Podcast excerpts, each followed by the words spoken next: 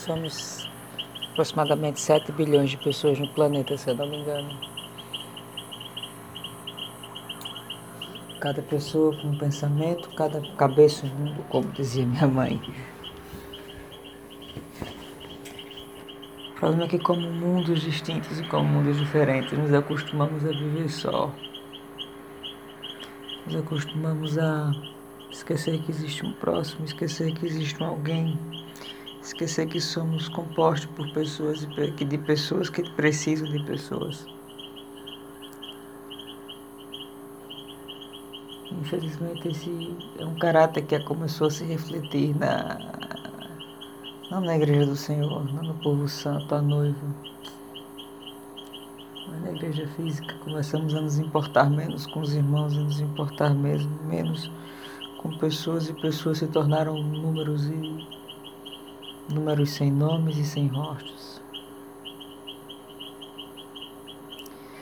Quando tratamos de missões e óbvio que nós estamos tratando de missões no tempo de pandemia onde não se pode, onde nós nos limitamos e acabamos não agindo como queríamos agir como igreja do Senhor.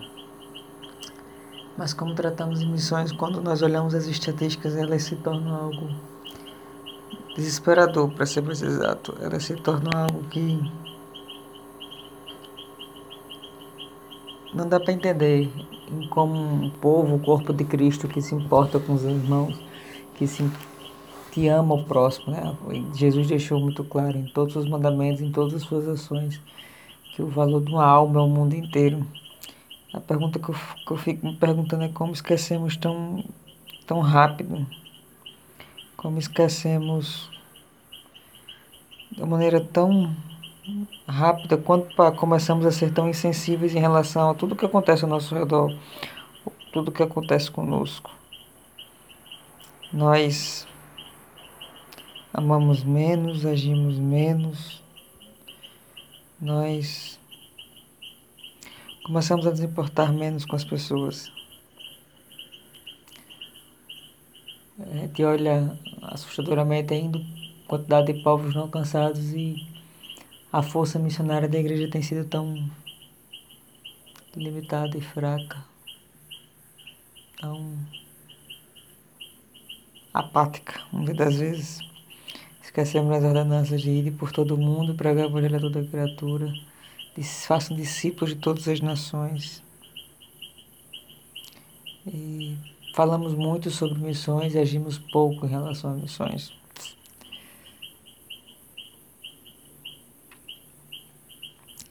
Antigamente eles eram considerados um povo não alcançado, pessoa, é, todo local, né, região onde houvesse menos de 20% da população cristã. E, ou quando a igreja local não conseguia evangelizar as pessoas ao redor, para a construção da igreja, para a edificação da igreja, sempre precisava de missionários de fora, de pessoas de fora, para que ela trabalhasse, para que ela se engrenasse em meio sociedade e meio à comunidade que estava, era considerado um povo não alcançado. E é triste, né? Porque quando vamos para as grandes metrópoles, nós temos um número considerável de igrejas, mas quando vamos no Brasil, né, a gente vai para o sertão, quando vá fora, centenas de milhares de povos ainda e que não conhecem Jesus, pessoas que nunca ouviram falar do amor de Deus. São 4.011 línguas sem nada da escritura traduzida. E das línguas que são mais faladas, ainda assim temos 2.163 línguas com a necessidade de tradução da Bíblia, não tem nenhum versículo traduzido por esses textos, para essas pessoas, para esses povos que não conhecem sobre Jesus. Isso dá cerca de 180 milhões de pessoas que não têm a, a chance de poder constar as Escrituras e de poder aprender sobre Deus lendo as Sagradas Escrituras. E os números são assustadores, principalmente quando a gente entra em África e Ásia. São 708 povos sem a tradução da Bíblia na África e 867 povos na Ásia, sem a tradução de nenhum trecho na Bíblia.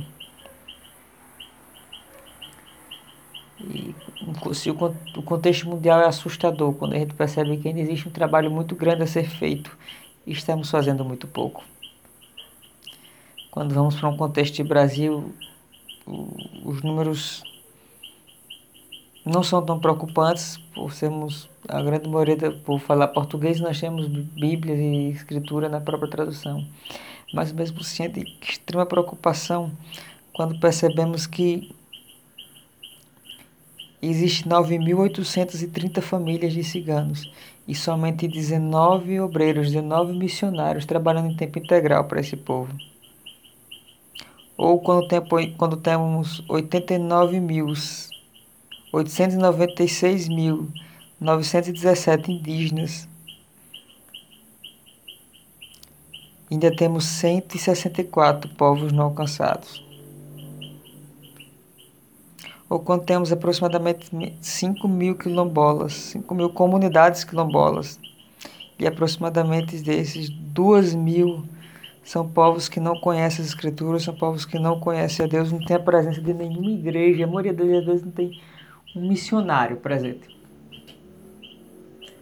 E podemos passar a noite aqui falando sobre os sertanejos, refugiados e, e tantos outros que podemos gastar tempo. Mas a pergunta que temos que nos fazer é como igreja, quando foi que esquecemos de pregar o evangelho, quando foi que esquecemos a importância de uma alma? Ela perdeu o valor do mundo inteiro. Uma alma não vale o desgaste dos nossos corpos, da nossa mente. Uma alma não vale uma vida inteira de dedicação. Qual o valor de uma alma? Qual o valor de uma alma que teve sua vida ceifada por causa da criminalidade? Qual o valor de uma alma que teve sua vida destruída por causa de abusos ou por causa simplesmente de, de estar presente em um local onde o Evangelho nunca foi pregado e pior, onde tudo o que foi ensinado é destruição, traição, e cria-se cada vez mais frutos de traição, de, de destruição. Nós, como igreja, podemos fazer mais. Nós, como igreja, podemos fazer bem melhor do que isso. Me esqueci um relato de uma amiga minha sobre Índia, disse que teve uma senhora que estava com seus filhos no, no filho no braço, os missionários ficaram olhando. E a senhora jogou o bebê no Ganges e os missionários foram lá, conversaram com ela e depois de 30 minutos de conversa, a mulher se converteu, deu um sorriso porque conheceu Jesus e começou a chorar, dizendo se vocês tivessem chegado 31 minutos antes, meu filho ainda estaria comigo. E vidas se perdem, nós não nos preocupamos, nós não nos sensibilizamos. Muitas vezes nós não oramos e temos que nos perguntar qual foi a última vez que nós clamamos e nós choramos pelo valor de uma alma perdida. Qual foi a última vez que a gente se preocupou não com o número de pessoas que se convertem no projeto missionário, mas com os rostos daquelas pessoas, com a vida de cada aquela pessoa, como aquela pessoa está e quem aquela pessoa é.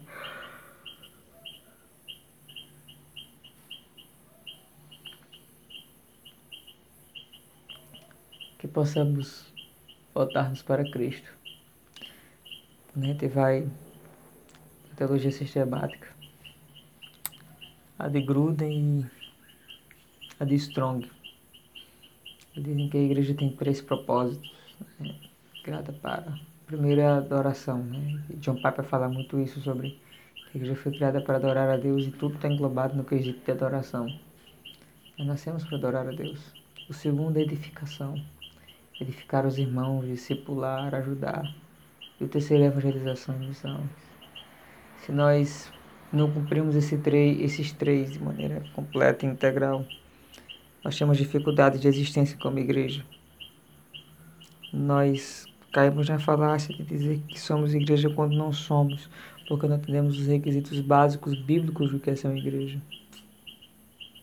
Se a adoração a Deus não leva o discipulado e a evangelização, nós temos que nos preocupar com que tipo de evangelização estamos fazendo.